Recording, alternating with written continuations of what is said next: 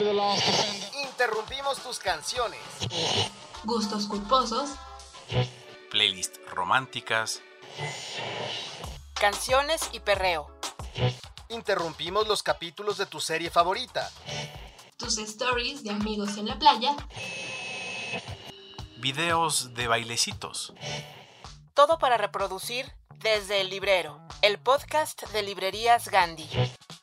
No se te ocurra reproducir otro podcast. Sigue leyendo, sigue escuchando.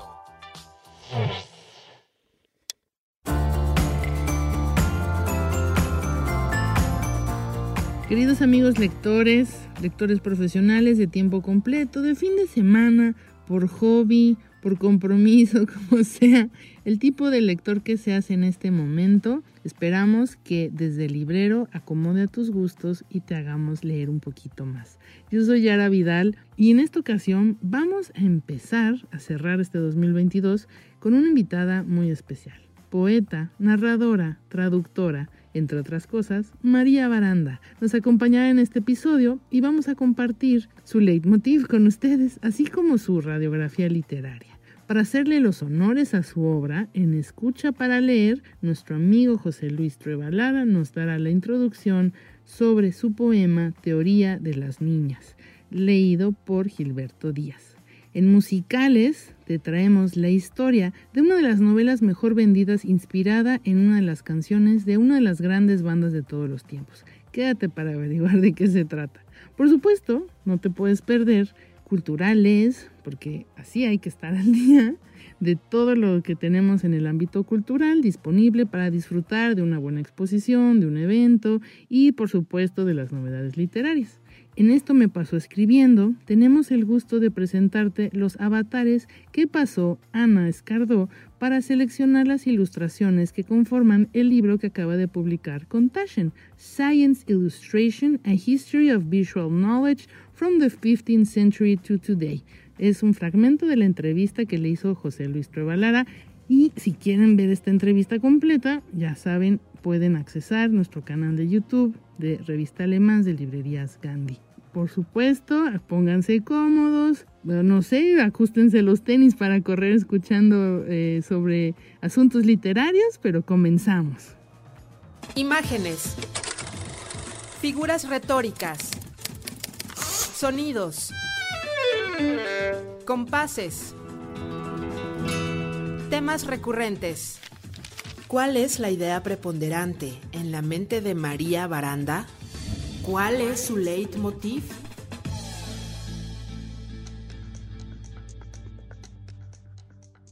María Baranda es autora de Los Memoriosos. Nació en la Ciudad de México el 13 de abril de 1962 y su obra ha sido traducida al inglés, francés, lituano y alemán. Ha sido publicada en Casa del Tiempo, la Gaceta del Fondo de Cultura Económica, Revista de la Universidad de México y muchos lugares más. En el 95 ganó el Premio Nacional de Poesía Efraín Huerta y en el 2017 fue embajadora de Literatura Infantil y Juvenil de la FILIG. También ha formado parte del Fondo Nacional para la Cultura y las Artes, en su programa del FONCA, de jóvenes creadores para poesía en 1990 y en 1995, y por supuesto también del Fonca Rockefeller por ensayo en el 97. Querida María, ahora vamos a pasar a picarte un poquito tu cerebro, como dicen algunos norteamericanos. Mira, eh, lo que queremos saber, ¿cuál es esa cadencia que te encuentra a la hora de escribir? ¿Cuál es tu obsesión para escribir? En pocas palabras, ¿cuál es tu leitmotiv? Que yo empecé muy, muy, muy chiquita y creo que pues no sé si ese fue el problema, pero ahí empezó todo. O sea, tenía como 10 años y me dieron muchas ganas de escribir cuentos para mí, mm. porque mm, lo que yo leía sentía que no, pues que no estaba exactamente lo que yo quería. Entonces recuerdo que leí 20.000 leguas de viaje submarino y me fascinó, pero de pronto dije, ¿y si fuera yo? Quien manejara la nave, ¿no? El submarino. ¿Qué pasa si estuviera yo? Y si estuvieran mis amigas o mis primas. Entonces empecé a cambiar todo. En el momento en que metes a otro personaje, todo empieza a jugar de otra manera. Y ahí descubrí una manera de jugar y de estar conmigo. Entonces, eso es lo que hago todos los días. Sí, yo creo que muchos poetas, o sea, lo, una de sus esencias o lo básico, por así decirlo, de ciertos poetas es que saben estar con ellos. Y si no saben estar con ellos, se buscan la forma, ¿no? Porque si no, ¿cómo vas a evitar a, habitar el mundo? Bueno, mira, el encuentro con la poesía es, no es a esa edad. Yo no encontré poesía cuando yo era niña. Quizá por eso también escribo poesía para niños, para la infancia, porque creo que es fundamental y que los niños tienen que recibirla. Y yo, la verdad, ni siquiera me acuerdo de un poema. Yo recibía cuentos, entonces yo escribía cuentos. Pero te cuento que ya más grande, iba yo en secundaria y me enamoré terriblemente de un muchacho y entonces empecé a escribir poemas desesperados de amor, poemas que él nunca vio por fortuna y tampoco nunca supo de mi gran amor hacia él. Entonces yo me quedé de poeta.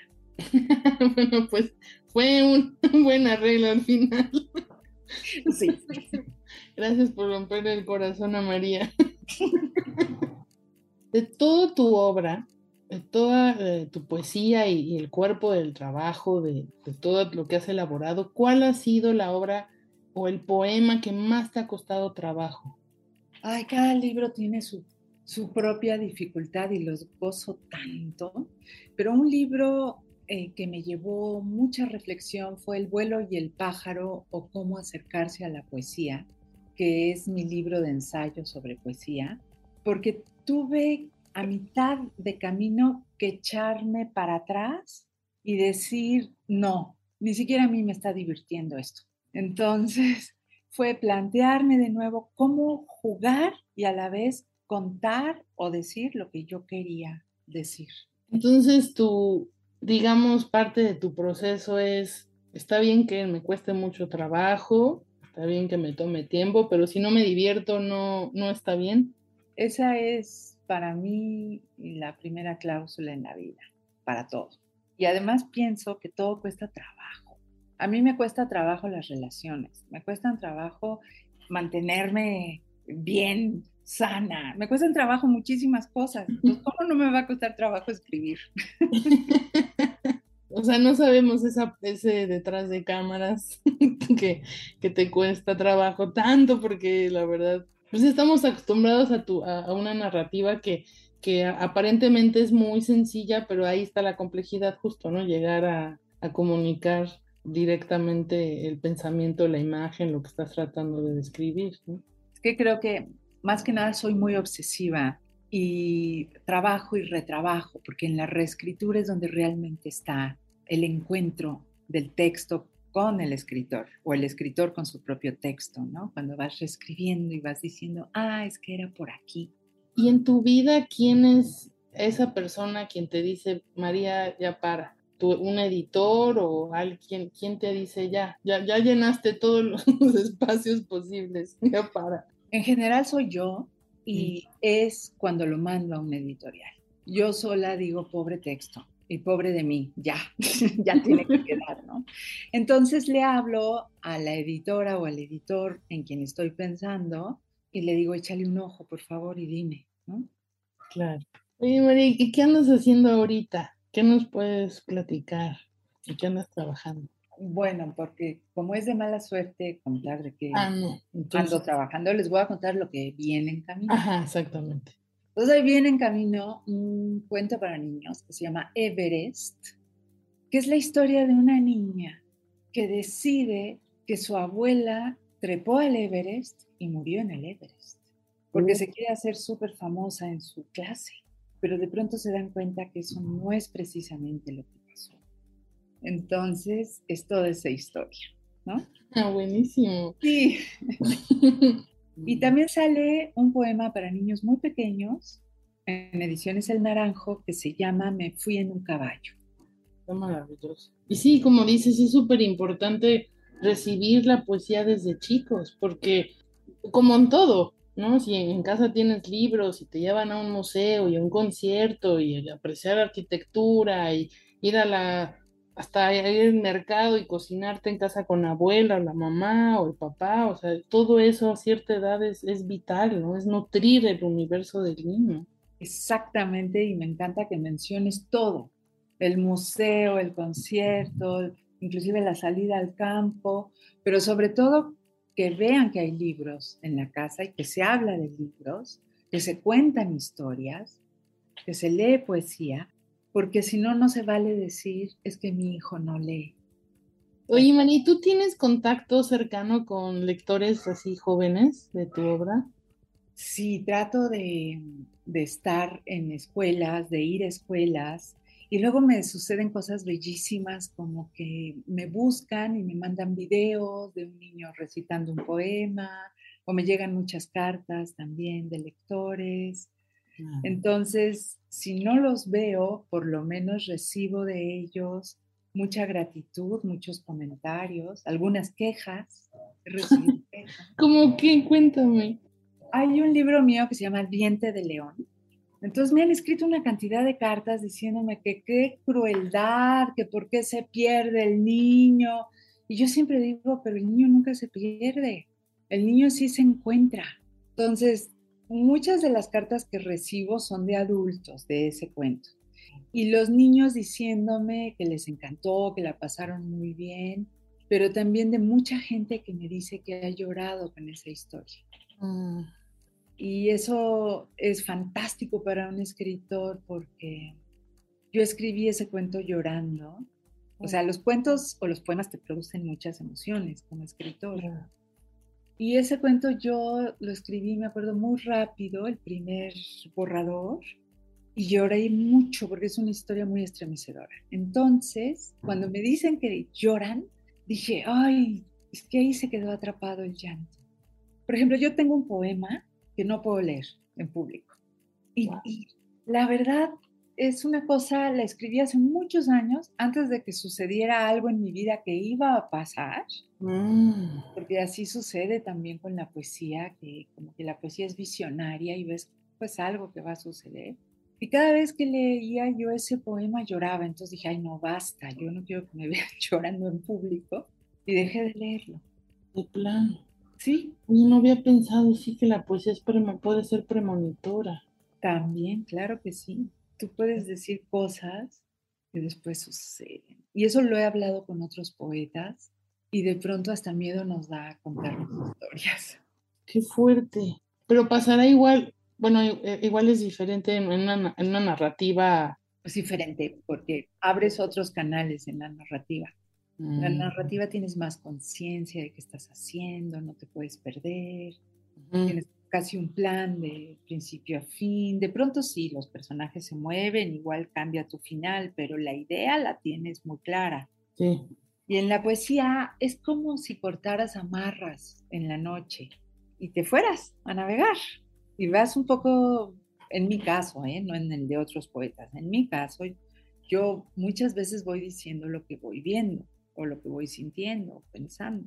Sí, porque es como una línea también del inconsciente y el consciente y a lo mejor no te das cuenta al principio o, desde el inicio más bien, ¿no? Que, o sea, te, te, lleva una ola, te, ya te jaló, ya estás adentro, ya no sabes dónde vas a salir. Trabajas a un nivel más profundo porque estás realmente trabajando con, digamos, con tu interior, con tus pensamientos más íntimos. Te tienes que zambullir, tienes que ser muy honesto con eso porque si no, no va a funcionar el poema. Claro. Y eso es lo difícil de la poesía. También por eso mucha gente deja de escribir poesía. Y es complejo, es muy complejo y tienes que estar muy pegado al, sí a la emoción, pero no es nada más la emoción, porque si no se vuelve una canción, al pensamiento, ¿no? Estás trabajando con el lenguaje, estás trabajando con ideas, la poesía por eso tiene eso de difícil, pero también de rito, de pase, de entrada a algún lugar. W, W, W, punto, Gandhi, punto, con, punto, M, X. Encuentra todas las aventuras y libros que quieras en gandhi.com.mx. Pide ya y recuerda que el envío es gratis siempre. Pásele, ceñito, pásele, métale mano. ¿Qué le podemos ofrecer el día de hoy? Sí, mire, en Escucha para Leer tenemos poesía a la carta, novelas con enganche, textos alucinantes y todo sin que usted tenga que tocar una sola página. Escucha para leer nuestra sección de dramatización literaria.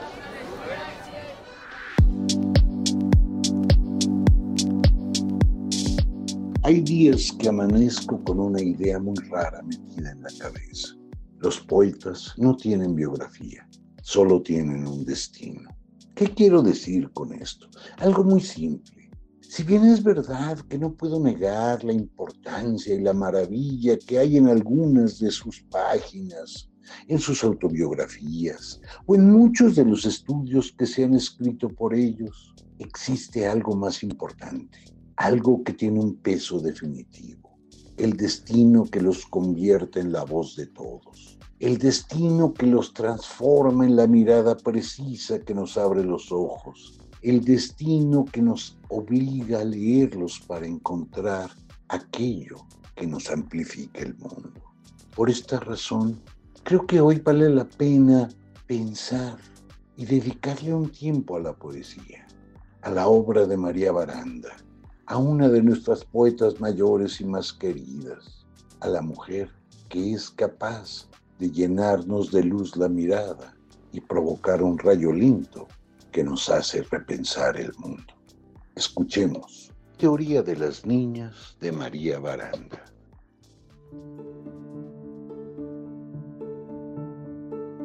Teoría de las Niñas María Baranda Esperar nunca fue parte de nadie. La espera es solo el anhelo, la paciencia, de un grano de humo en eso que se llama realidad. La realidad es un golpe de aire que raja en dos la página.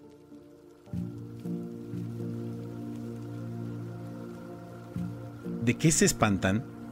Se difunden pequeñas manchas, sombras que salen amplias de sus vestidos, como si fueran rotas flores o migajas para los pájaros, las niñas líquidas. Llueve en la infancia. Las niñas tienen ojos verdes como los anfibios y la saliva serenada entre la hierba. Sus párpados son el umbral del fuego, sus labios la impaciencia del mar que ruge allá a lo lejos y engendra los llantos de frescas yeguas muertas grabadas en las piedras. Las niñas se tocan los oídos, escuchan las nubes detrás de las nubes, el humo que pierde para siempre sus caras.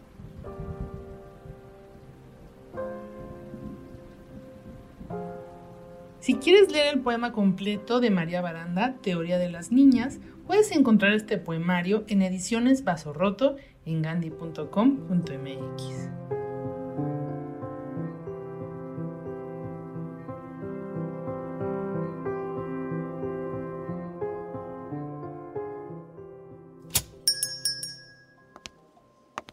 Bienvenida a Viajes Gandhi.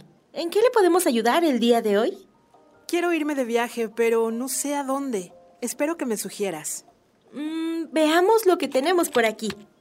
Le puedo ofrecer un viaje entre Argentina y Chile llamado En la Patagonia, por Bruce Chadwin. Si no, también puedo ofrecerle un 3x1 para que visite Italia, India e Indonesia en Come Reza Ama, de Elizabeth Gilbert. Si tampoco le llama la atención, tengo otra opción para que viaje a un mundo fuera del nuestro. Y lo mejor es que tiene varias tomas. Se llama El Señor de los Anillos. Encuentra tu próximo destino en www.gandhi.com.mx o en cualquiera de nuestras librerías. Radiografía literaria. Diseccionando las obras que yacen en la médula de los autores. Y María, quería platicar contigo sobre estos grandes títulos que nos comentaste que son grandes lecturas para ti, para ojalá incentivar a, otros lectores que no han llegado a apreciar estas obras y que les des unas palabras de por qué, por qué te gustaron tanto.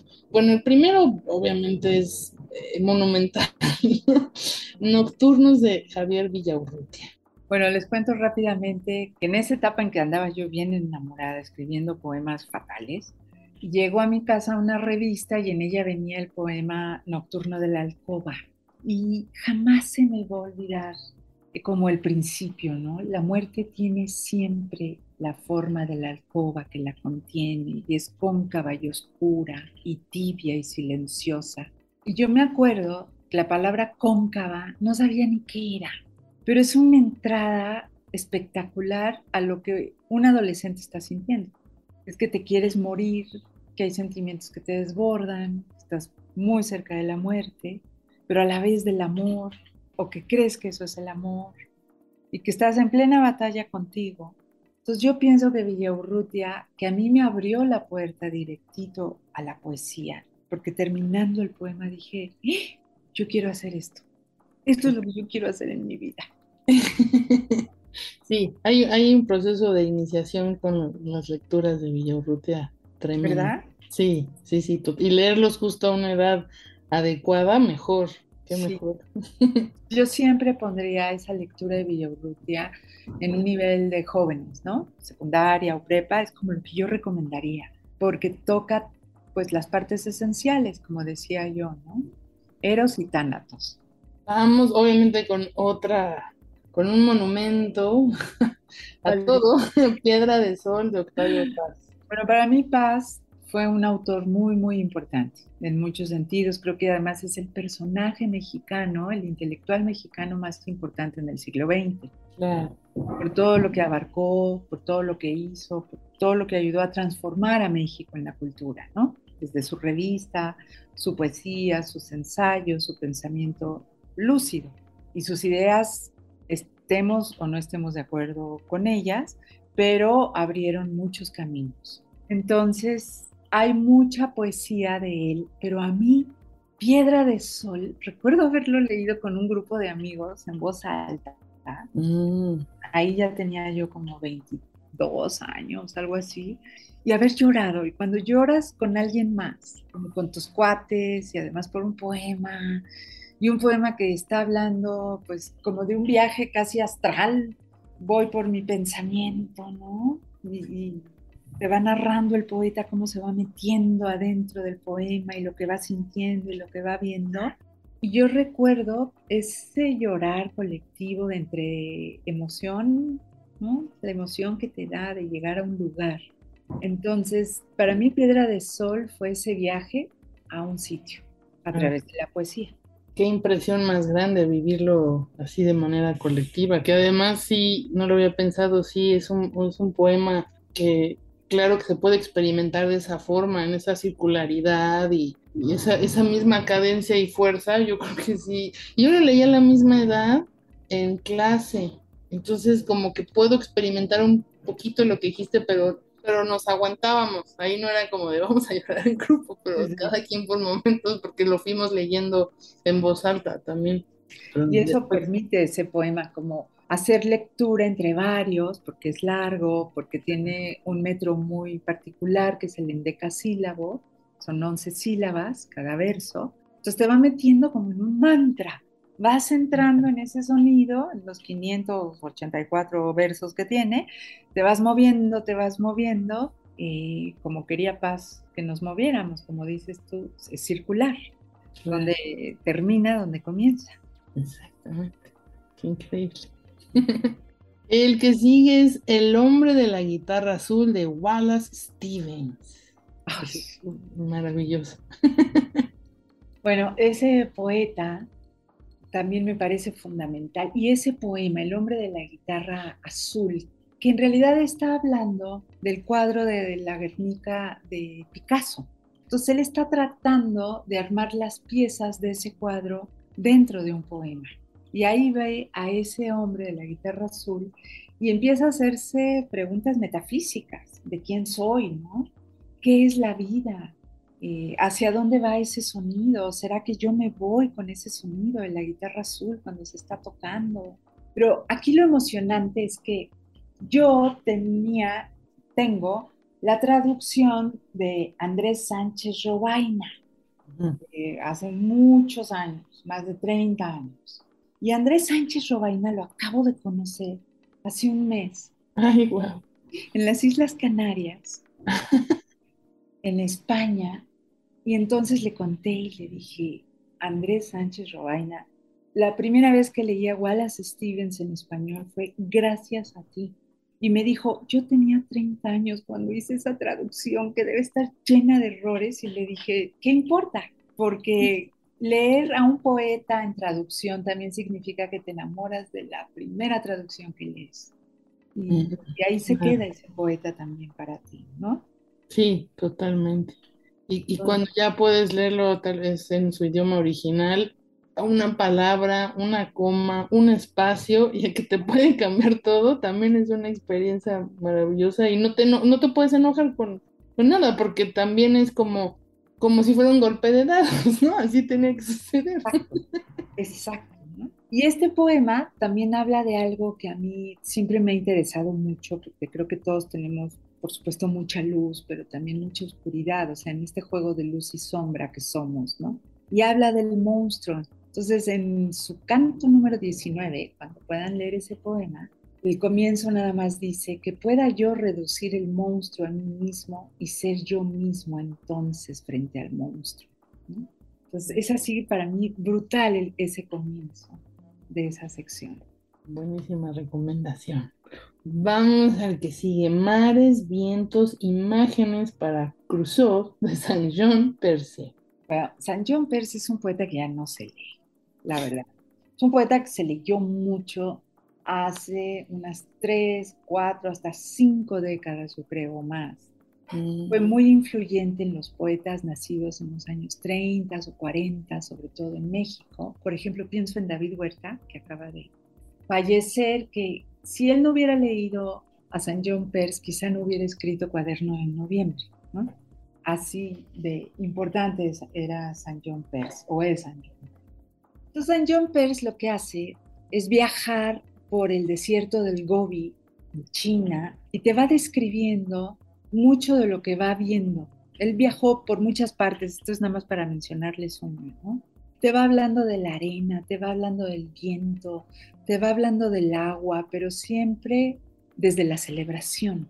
Él es un poeta que celebra el mundo, celebra las piedras, pero celebra el amor, celebra la mujer, eh, celebra el canto y la felicidad de estar vivo siempre. Y eso me impresionó, como dije, ay, este es un poeta feliz. Él está muy feliz de estar sobre esta tierra. Y qué bien que haya alguien tan feliz. Y recientemente acaba de salir una traducción de su obra completa, porque yo creo que cada generación tiene que estar traduciendo a los clásicos. Y esta traducción eh, Está hecha por Juan Carlos Mestre, un gran poeta español, y está en Galaxia Gutenberg para que la busquen. Sí, sí, es importante leer poetas contentos, totalmente de acuerdo. Yo luego ya a mí me tachan de, luego digo, es que, o sea, entiendo que no es que todo tenga que ser color rosa en la narrativa que escogemos leer, pero hay veces donde sí se carga ya demasiado el lado existencialista, el lado oscuro, como tú dices que somos luz y sombra, pues hay veces que sí, podemos tener más claro este, cuando queremos leer más luz, pues, ¿no? también la luz saca la sombra, pues, ¿no? O sea, no, no es que evadas el mundo y vivas en, en un eh, lugar azucarado, pero, pero es importante saber, me voy a dar esta tarde a San John ¿no? y es, es muy interesante eso que dices, ¿no? Como ese claroscuro que somos, y que uno se confronta a través de los libros y la mejor manera para mí es la poesía, También. Y el último, este cantón, Moby Dick de John Melville. Bueno, es que Moby Dick es Moby Dick, ¿no? O sea, llámenme Ismael, por favor. Así, ese comienzo de novela. Y yo creo que para mí la ballena blanca es la metáfora de lo que busco en la vida Siempre estoy buscando a esa diosa blanca que es la poesía. Siempre, siempre, siempre voy detrás de la ballena, ¿no? Tengo un libro que se llama Dylan y las ballenas, hablando de Dylan Thomas y las ballenas, pero es esa ballena, esa ballena que yo leí ese libro también en la adolescencia. Estoy hablando de libros de mi juventud porque yo me formé como lectora con el impacto de estos autores y me formé como escritora también gracias a ellos. Entonces, es un agradecimiento mío a la existencia de Melville. Evidentemente yo leí un resumen de Melville en las ediciones Bruguera de los años 70, que hasta traían ilustraciones y todo. Ya después hago la relectura acerca de los 30 años y me doy cuenta que es inmenso Moby Y acabo de leerlo ahora en la pandemia, volví a leer Moby porque uno tiene esos libros a los que regresa, ¿no? Sí, claro. Sí, no, y son tan necesarios y no sabes cómo vas a entrar y cómo vas a salir en esa segunda vuelta de lectura tercera. Y encuentras otras cosas.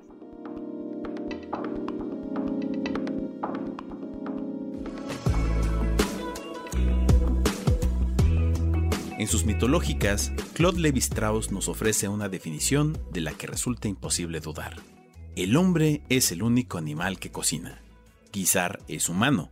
En este acto se funden los sentimientos y la historia, los fenómenos de la economía y las acciones que podríamos considerar herederas del arte más delicado.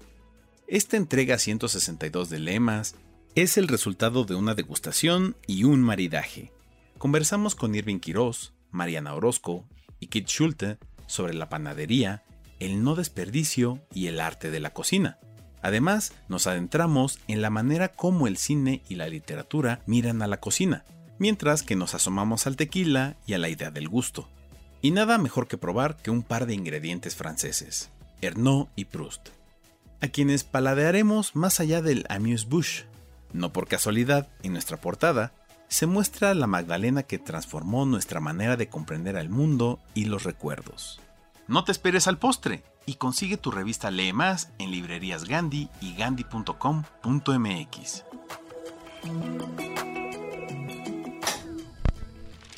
Del libro a la canción, de la literatura al rock, al pop y hasta el punk.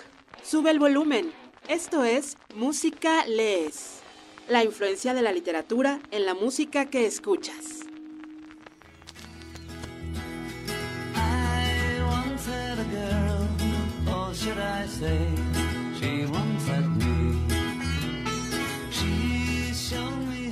En esta sección hablamos de cómo algunos autores y sus obras literarias han influido en la creación de piezas musicales e incluso en el nombre de muchas bandas, como en el caso de The Doors, banda de rock estadounidense que debe su nombre al libro de Aldous Huxley, The Doors of Perception, que a su vez se basa en un verso del poeta romántico William Blake, que dice, si las puertas de la percepción fueran depuradas, todo aparecería ante el hombre tal cual es, infinito. Sin embargo, en esta ocasión platicaremos acerca del fenómeno inverso, cuando es la canción la que inspira uno de los libros más famosos y mejor vendidos en la historia de Japón. Así es, nos referimos al tema Norwegian Wood, de la banda británica The Beatles, el cual da título a la novela del escritor Haruki Murakami, también conocida como Tokyo Blues. Hablar de la literatura del país del sol naciente es adentrarnos en siglos de tradición y folclore que van desde las expresiones orales heredadas de China e India, pasando por grandes obras de las distintas eras como el Genji Monogatari, del periodo Heian, hasta los géneros más conocidos en la actualidad como el teatro kabuki o no y el haiku, forma poética breve conformada por 17 sílabas, escrita en tres versos de 5, 7 y 5 sílabas respectivamente pero también en la época contemporánea, Japón ha estado en los reflectores del mundo al tener en sus filas a dos ganadores del premio Nobel, Yasunari Kawabata y Kensaburo Oe, aunque quizás el nombre que más se asocia al galardón sueco por haber sido candidato en repetidas ocasiones sin haberlo ganado nunca es el del escritor Haruki Murakami. Fan del jazz, los gatos y la cultura occidental, Murakami se posicionó como uno de los autores nipones favoritos de estos tiempos, con sus obras fantásticas donde los universos paralelos, la pérdida, la resiliencia después de una tragedia o la música. Son temas recurrentes como podemos observar en sus cuentos y novelas tales como Crónica del pájaro que da cuerda al mundo, Sputnik, Mi amor, Después del terremoto o 1Q84.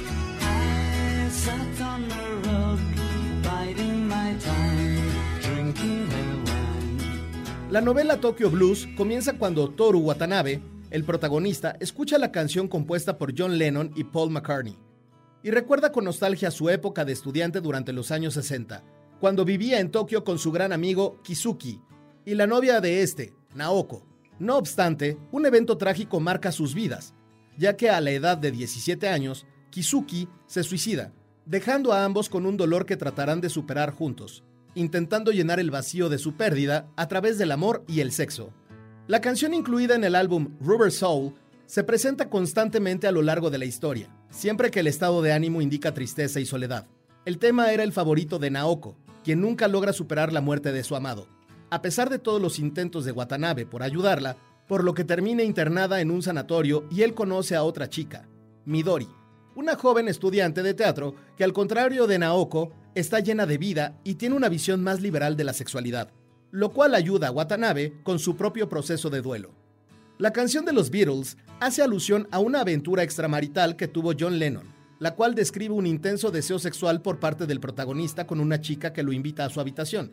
Sin embargo, este deseo se ve frustrado cuando ella se va a dormir sola, porque debe levantarse temprano para trabajar y a él lo manda a dormir a la bañera, los versos finales indican que por la mañana la mujer ha desaparecido, volando como un pájaro. Las notas desgarradoras del citar de la canción sirven como telón de fondo para representar este mismo deseo insatisfecho de los personajes de la novela de Murakami y su visión respecto a la depresión, la sexualidad, el amor y la muerte.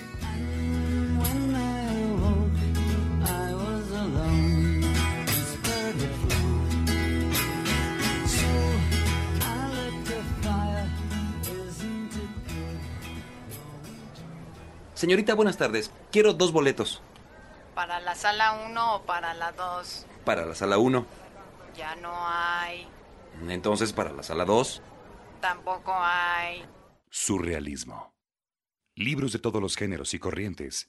En librerías Gandhi.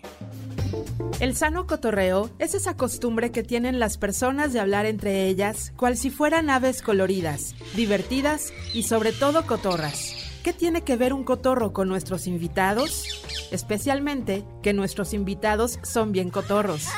Les gusta el jijiji y el jajaja, los libros y echarse una buena platicada. Esto es Echando Coto.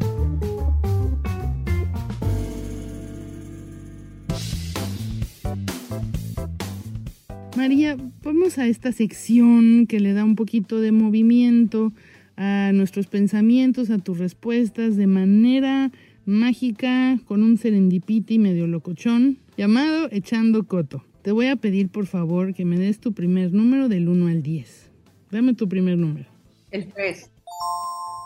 Si pudieras ver un paisaje al despertar, ¿cómo sería? Ay, sería verde al inicio, muchos árboles y al fondo estaría el mar. Un segundo.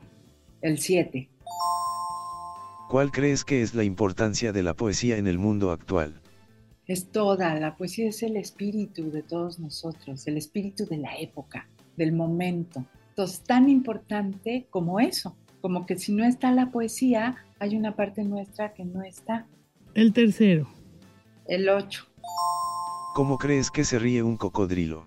Ah, ese cuento. Ay, qué bien me la pasé con esa historia qué bien me la pasé porque encontré una historia de amor entre dos personajes, uno que vive abajo del otro, dos personajes extraños que se dedican a cosas raras, una de ellas Ombi, Yosuna, Liana, que se dedica a responder cartas de los lectores. Y una persona tan rara, por supuesto que va a escuchar cómo se ríen los cocodrilos, con esas bocas abiertas, ¿no? De donde salen ruidos muy raros. un poquito. ¿no? Regálame un pilón. A ver, un pilón. ¿Cuál era el uno? ¿Admiras a alguna poeta o escritora? A muchísimas, pero hay una que me fascina, que es Marianne Moore. La admiro y me fascina porque su poesía es muy complicada, es mm. muy difícil. Y entonces pienso que ella en su mente también tiene demasiada información de pronto de muchas cosas que a mí me gustan, como la naturaleza, por ejemplo.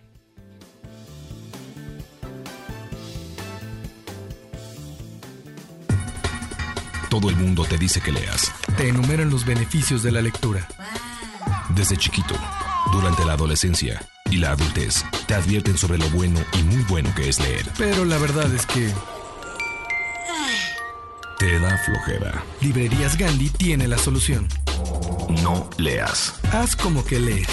Visita cualquiera de nuestras librerías. Pregunta a nuestros asesores qué libros comprar. Lee las contraportadas. Apréndete los nombres de los autores y los títulos de sus libros. Y lo más importante, nunca salgas de casa sin un libro bajo el brazo. We will gain the inevitable triumph. A través de las letras y de su voz, José Luis Trueba Lara nos lleva por las historias que están en la historia con H mayúscula. We shall fight on the beaches. We shall never surrender. Pásale. Esto es Desde la Trinchera.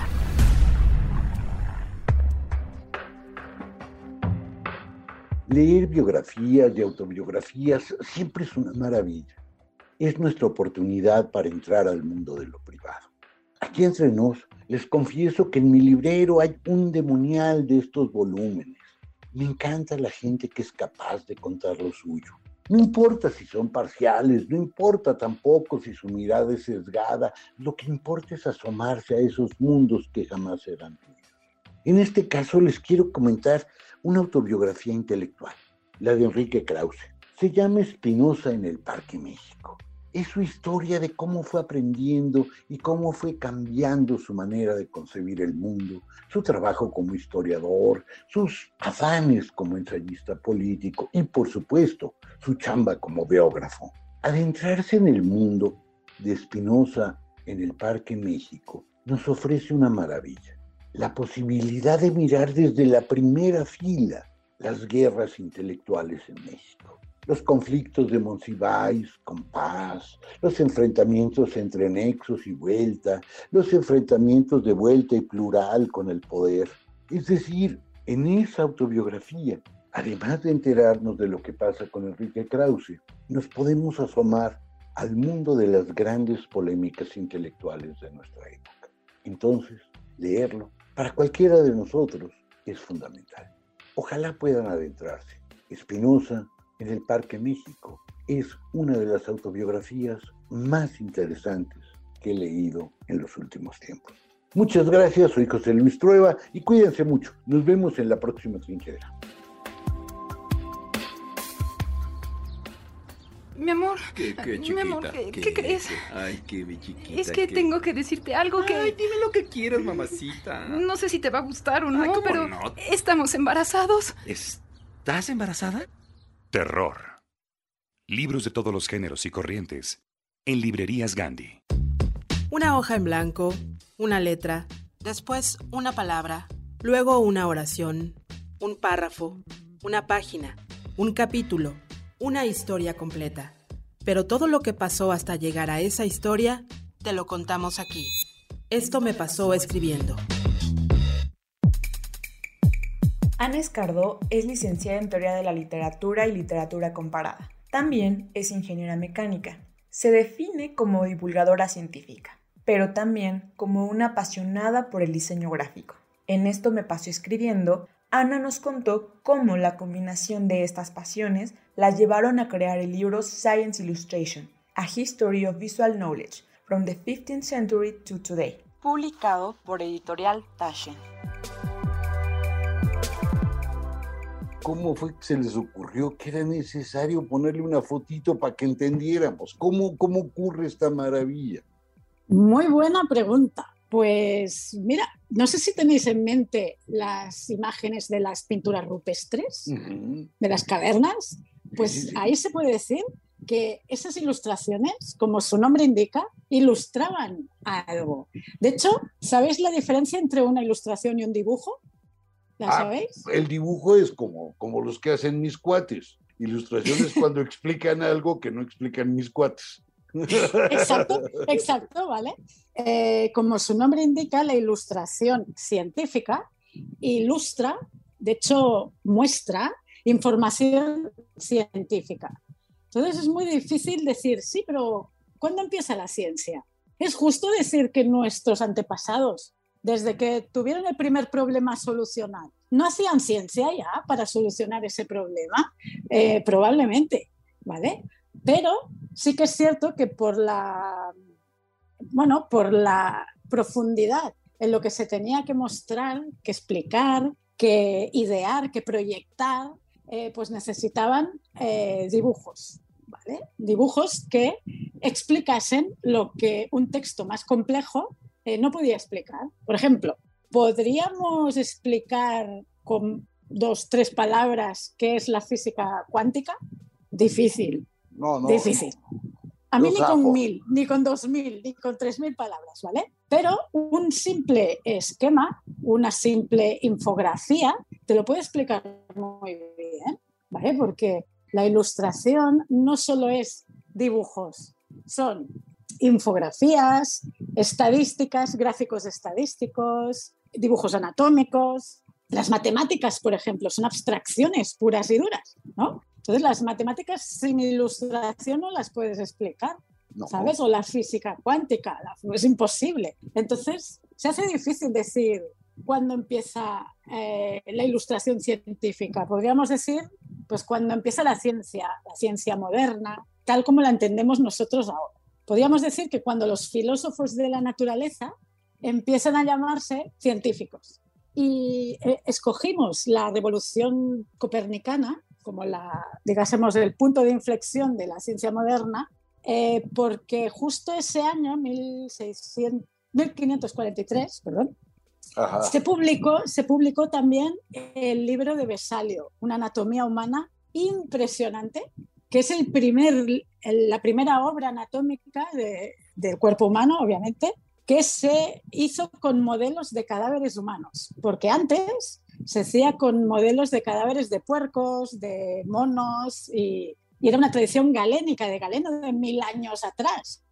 Y, y lo bueno de Vesalio es que refutó ¿no? todas esas teorías galénicas anatómicas con respeto. Sí. ¿Por qué? Porque era humanista también, era humanista, ¿vale? Y creo que con la ilustración científica tenemos una gran base para devolver la humanidad otra vez a, a la ciencia. Para selección, eh, Taschen, ¿no? Te solicita, por ejemplo, 1.200 imágenes para descartar 900. Y piensas que lo peor es encontrar las 1.200, pero no, lo peor es descartar, ¿sabes? Porque es injusto, ¿no? Decir, ostras, esta porque sí, esta y porque no la otra, ¿no? Pues teniendo en cuenta que el libro eh, intentaba visualizar al menos una ilustración por disciplina, por rama científica, ha sido imposible. Porque eh, conocéis ¿no? que las bibliotecas eh, clasifican el conocimiento humano a través de la catalogación decimal universal. Pues esta catalogación tiene 70.000 materias. Entonces, si el libro solo tiene 400 páginas, no me cabía una, de estas materias, ¿no? Entonces fue un poco loco, pero sí que creímos que eh, aquellos hitos científicos que cambiaron la humanidad en algún punto, ¿no? pues eran las que merecerían la pena incluirse. ¿vale? No obstante, eh, el libro eh, excluye las de las ciencias sociales, que no dejan de ser ciencias. Y, y- y pensamos que a lo mejor en, una- en un segundo volumen pues incluiríamos las ciencias sociales, ¿no? Porque historia, eh, filosofía, filología, lenguas, todo, lingüística, eh, podrían incluirse. También se explica una a través de gráficos, ¿no?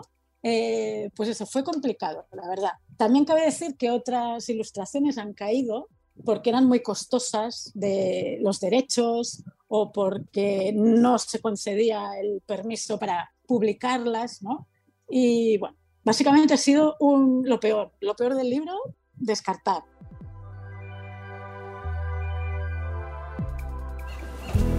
W, W, W.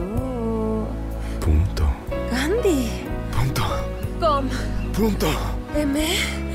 X. Encuentra todo el romance y los libros que quieras en gandhi.com.mx. Pide ya y recuerda que el envío es gratis siempre. En esta sección hablaremos sobre las noticias más importantes en el mundo cultural. Comentaremos sobre las novedades editoriales y tendremos entrevistas con actores y personajes de la cultura mexicana e internacional. Esto es Cultura Lees, la sección informativa de Desde el Librero.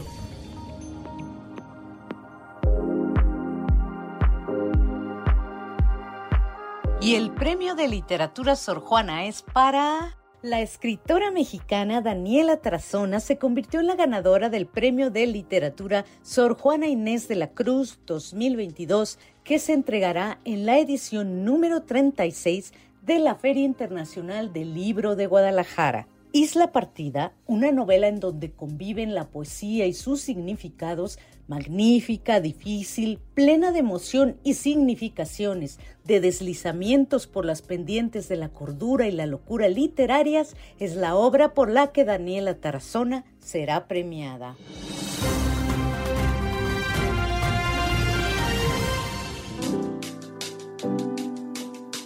Premio Rale de Novela se declara desierto, por primera vez. Desde 1983, cuando se falló por primera vez, el Premio Rale de Novela, tan prestigiado, nunca se había declarado desierto, hasta este 2022 por falta de consenso entre los cinco miembros del jurado.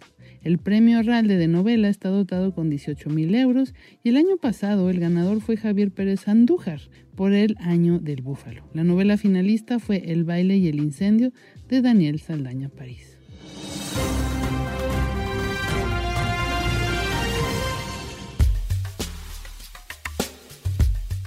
Lo que se ve, se pregunta. Pittman en el Museo Jumex. El título de esta exposición del pintor Larry Pittman se inspira en una canción de Juan Gabriel, a quien en una ocasión le preguntaron por su sexualidad y él respondió, lo que se ve no se pregunta. Pero el pintor nacido en Los Ángeles le dio un pequeño giro para nombrar una muestra de su obra que reflexiona sobre el género, la clase y la raza. Lo que se ve se pregunta reúne más de 50 obras de Larry Pittman, entre dibujos, pinturas, esculturas y libros de artista, y se caracteriza por desafiante y por la marcada influencia de la cultura mexicana. La muestra estará abierta al público hasta el 26 de febrero de 2023 en el Museo Jumex en la Ciudad de México.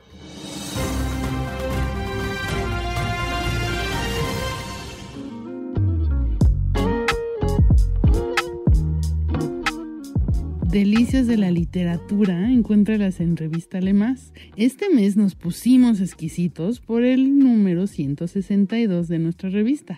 Lo dedicamos a un par de cosas que más de una vez nos han dejado un buen sabor de boca, la literatura y la comida. Para esta edición conversamos con la chef Mariana Orozco sobre cómo aprovechar al máximo cada ingrediente y evitar el desperdicio. Eso lo pueden ver además en nuestra entrevista que tuvimos con ella en nuestro canal de YouTube en Revista Alemás de Librerías Gandhi. Por supuesto, además les recomendamos el libro que escribió con Editorial Larus. Fíjate que el proceso es muy parecido. Este año tuve la fortuna de hacer dos libros de cocina. Este es mi segundo y me los aventé los dos libros en cuatro meses. Y que la verdad fue una cosa muy intensa, un poco como en la novela, ¿no? Mi papá también es escritor, entonces como que tienes, piensas qué quieres contar, ¿no?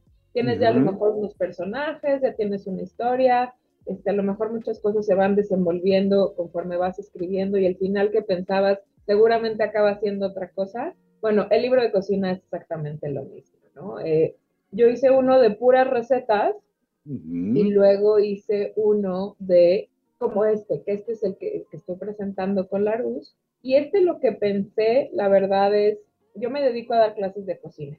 Entonces, pues las clases de cocina me han acercado a lo que la gente quiere saber, a las dudas más básicas que tienen, a sus miedos, a las cosas que quieren aprender, lo que les interesa. Y a partir de ahí hice la lista como de las dudas más frecuentes y dije, bueno, vámonos a armar un libro en donde la gente se sienta cómoda cocinando, primero que conozca de qué van las técnicas, ¿no? que sepa qué es hervir. ¿Por qué hervir me da ciertas cualidades? ¿Cuáles son las características que se requieren para hervir? Y una vez que sepas que hervir el pollo te va a dar este resultado, bueno, pues lo que te permite es entonces pensar, ah, bueno, entonces puedo hervir esta otra cosa y esta otra cosa. Entonces, estas aproximaciones de primero entender bien las técnicas para después también conocer muy bien los ingredientes. Eh, les enseño cómo se eligen los ingredientes, cómo se guardan, qué se puede congelar, qué no se puede congelar. cómo se descongela, ¿no? Entonces, son un montón de respuestas a dudas constantes que tengo yo en las clases y que también quiero que la gente aproveche mejor su dinero, porque es muy caro, ¿no? Comprar una despensa es una cosa realmente cara, se nos va ahora sí que la vida en armar nuestro supermercado y creo que lo que quiero es que le saquen el mayor fruto. A ver, vamos a hacer un ejercicio. Imagínate que tú vas a ser mi personal shopper. Ok. Y vamos juntos al super. Cuéntame, ¿qué debo de hacer? Pues mira, ese servicio de personal shopper que mencionas, ese lo he hecho alguna hace antes de que fuera esta pandemia maldita. Iba yo con alumnos o con personas, yo decía, oigan, voy a estar en el supermercado tal a esta hora. Quien quiera ir, bienvenido. Y pues llegaba gente y les enseñaba a hacer el súper. Lo primero que yo te preguntaría es, ¿qué te gusta comer? ¿Qué no te gusta comer? ¿Y cuánto tiempo tienes para cocinar? Eso sería lo que te preguntaría. Y en este libro yo lo que quise hacer es que empezáramos desde cosas muy, muy básicas, desde cómo hacer un arroz blanco hasta terminar en cómo hacer un risotto en casa. Que no le tengas miedo a la cocina. No es un libro en donde nomás te enseño a hacer caldo de pollo y se acabó, sino te enseño, por ejemplo, a hacer una salsa barbecue casera. ¿Aprendiste a hacer tu salsa barbecue? Ya te platiqué cuáles son las mejores partes del cerdo para cocinar, de qué tipo. Ya te platiqué cuáles son las costillas, para que, cómo se cocinan. Y entonces vamos a hacer unas costillas barbecue con la barbecue casera, por ejemplo. Entonces, hay un montón de recetas básicas donde te enseño a hacer toda la cena. Tenemos una mayonesa casera que la podemos hacer de hierbas o de chiles, una mayonesa con chiles que usamos como base un aceite de chiles infusionado que también te enseño a hacer. Y cómo vamos haciendo cosas si te sobraron naranjas, por ejemplo, que haces mucho jugo de naranja en tu casa, bueno, pues como rayas ese, esos cítricos y los pones en azúcar y con eso haces un azúcar de naranja y con eso en el libro hacemos un panque. Y así, o sea, para desperdiciar menos, como lo dice el libro, estamos ahorrando más, le sacamos todo el jugo a nuestros ingredientes y tenemos además un arsenal de poco más de 90 recetas, aparte de un montón de texto, de cosas, de cómo elegir, de cómo se guarda, de cómo se descongela. De verdad yo creo que no es porque lo haya escrito yo, pero creo que es un gran, una gran, gran herramienta para cocinar todos los días. Lo que me acabas de decir me pone delante de un problema seriosísimo. Pareciera que tiramos y desperdiciamos como locos. Sí, fíjate que no, no es una pregunta vana, sino al contrario, es una pregunta muy fuerte. Y la respuesta es que desperdiciamos el 34% de los alimentos que se producen en el mundo. Y el desperdicio de alimentos es la principal pérdida de biodiversidad que hay en el mundo, porque se pierde esta biodiversidad en el planeta por darnos alimentos, entonces se pierde como primera causa. Y además se pierde la tercera parte de lo que producimos, termina en la basura. Entonces hay comida para todo el planeta, pero como desperdiciamos una tercera parte, muchísima gente se muere de hambre. Entonces es grave. Algunos tenemos un montón y otros no tienen absolutamente nada. Y yo, fíjate que soy parte de una campaña contra el desperdicio de alimentos y me, me parecía muy importante en este libro meter ese tema también, ¿no? Que nos hagamos conscientes de que se desperdicia muchísima comida y cómo haciéndonos cargo de pequeñas acciones. Siempre les digo, son pequeñas acciones, no son milagros, ni hay que cambiar nuestro estilo de vida al 100%, con pequeñas cositas en donde ya no tires las hojas del apio, por ejemplo, y te las comas, ya evitaste que eso acabe. También les digo, no es necesario pelar zanahorias, no es necesario pelarlas, te puedes comer perfectamente la cáscara. Entonces, no las peles y con eso evitas el desperdicio. Pequeñas cositas, ¿sabes? No, no hay mucho que cambiarle a la vida, sino desperdiciarla. Y platicamos con Irving Quiroz acerca del pan nuestro de cada día. Como que de alguna manera siempre soñé con escribir un libro. Cuando yo daba cursos en Puebla, en el Instituto Culinario de México, yo tenía alumnos de toda la República y yo les decía a los chavos, oigan, en vacaciones escolares, váyanse a su casa, practiquen un pan que sea originario de su lugar y luego regresan y me lo enseñan. Entonces ellos hacían presentaciones y yo aprendía un poco de todos los lugares. Entonces al final fui documentando y, la verdad que cuando se dio la tarea de escribir un libro, los de la editorial La Luz no buscaban un panadero, buscaban un educador, alguien que pudiera escribir con, que pudiera plasmar en, en palabras sencillas un, pues, lo que es la panadería, la panadería. Entonces yo, yo concursé para, para hacer la, el libro con otros amigos que ahora sé que también lo, lo querían y yo lo puse eh, en palabras sencillas.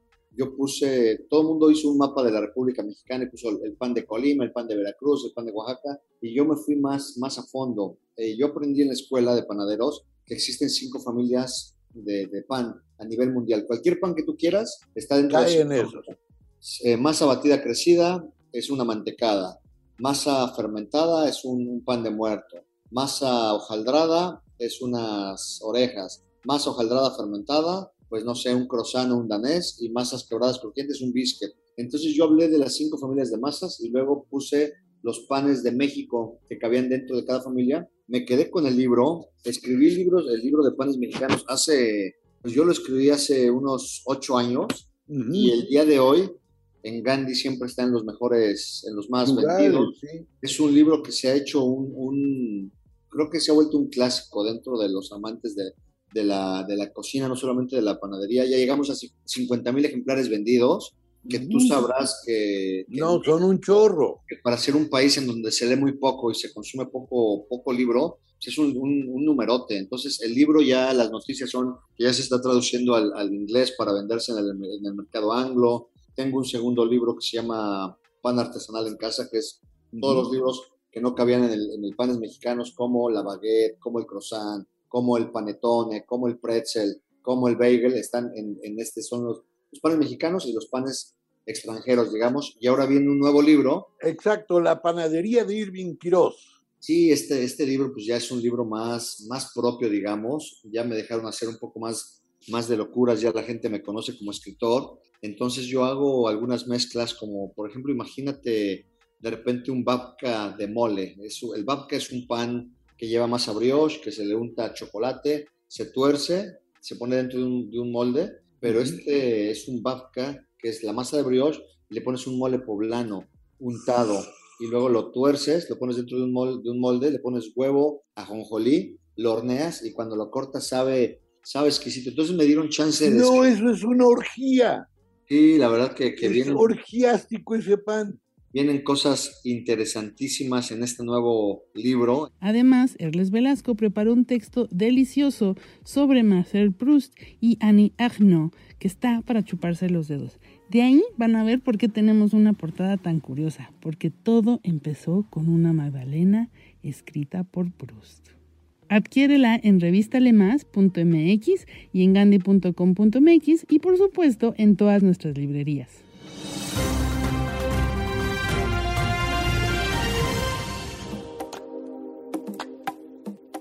Estas son algunas recomendaciones que pueden encontrar en nuestras mesas de novedades editoriales y en gandhi.com.mx.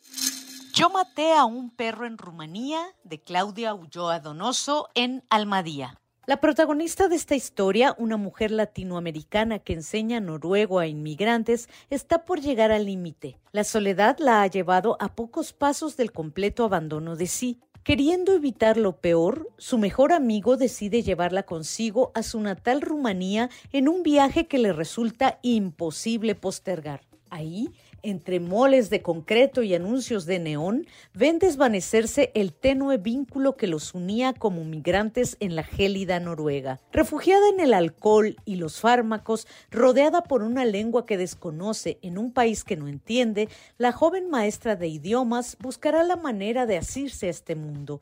En medio de tanta oscuridad encuentra un ladrido quebradizo.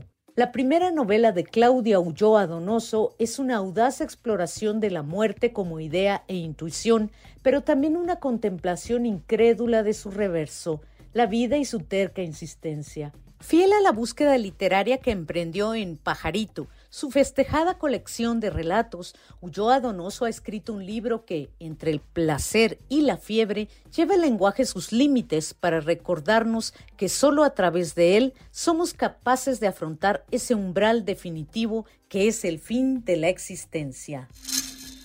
El olor de las orquídeas, de Mariana García Luna en HarperCollins, México.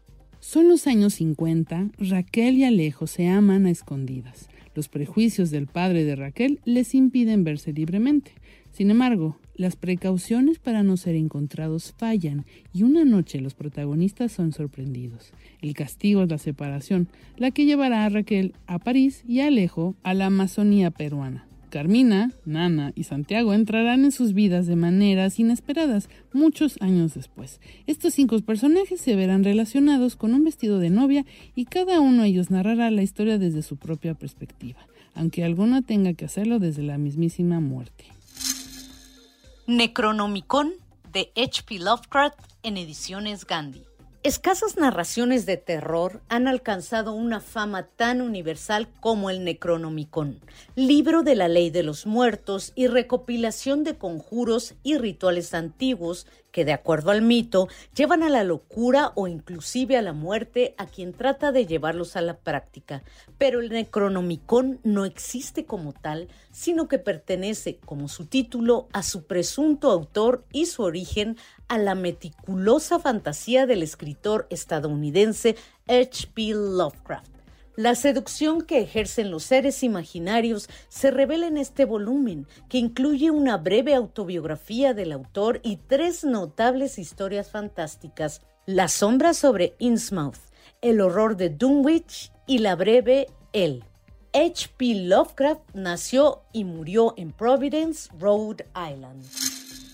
Diccionario de Mexicanismos propios y compartidos de la Academia Mexicana de la Lengua en Espasa México por Planeta. El Diccionario de Mexicanismos propios y compartidos recoge el léxico de millones de mexicanos que emplean en el día a día un vocabulario diferente al de otros dialectos de la lengua española, un universo lingüístico que nos define y nos da entidad e identidad como mexicanos, es decir, aquel que otorga un carácter específico. Esta obra cuenta con un léxico que pertenece a varias regiones del país y a distintos campos semánticos, géneros populares, gastronomía, indumentaria, sexualidad, cultura general, grupos étnicos lingüísticos, así como de botánica y zoología. También ofrece términos cuyo origen está en las otras lenguas, principalmente el náhuatl, maya, inglés y francés.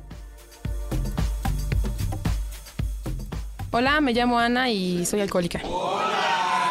Desde que dejé de tomar me siento así como... Así. Pero... eh, ¿No? Este, o sea, es, sí, es como si, ¿no? Bien, bien, ¿Sí? Leer incrementa tu vocabulario. Librerías Gandhi.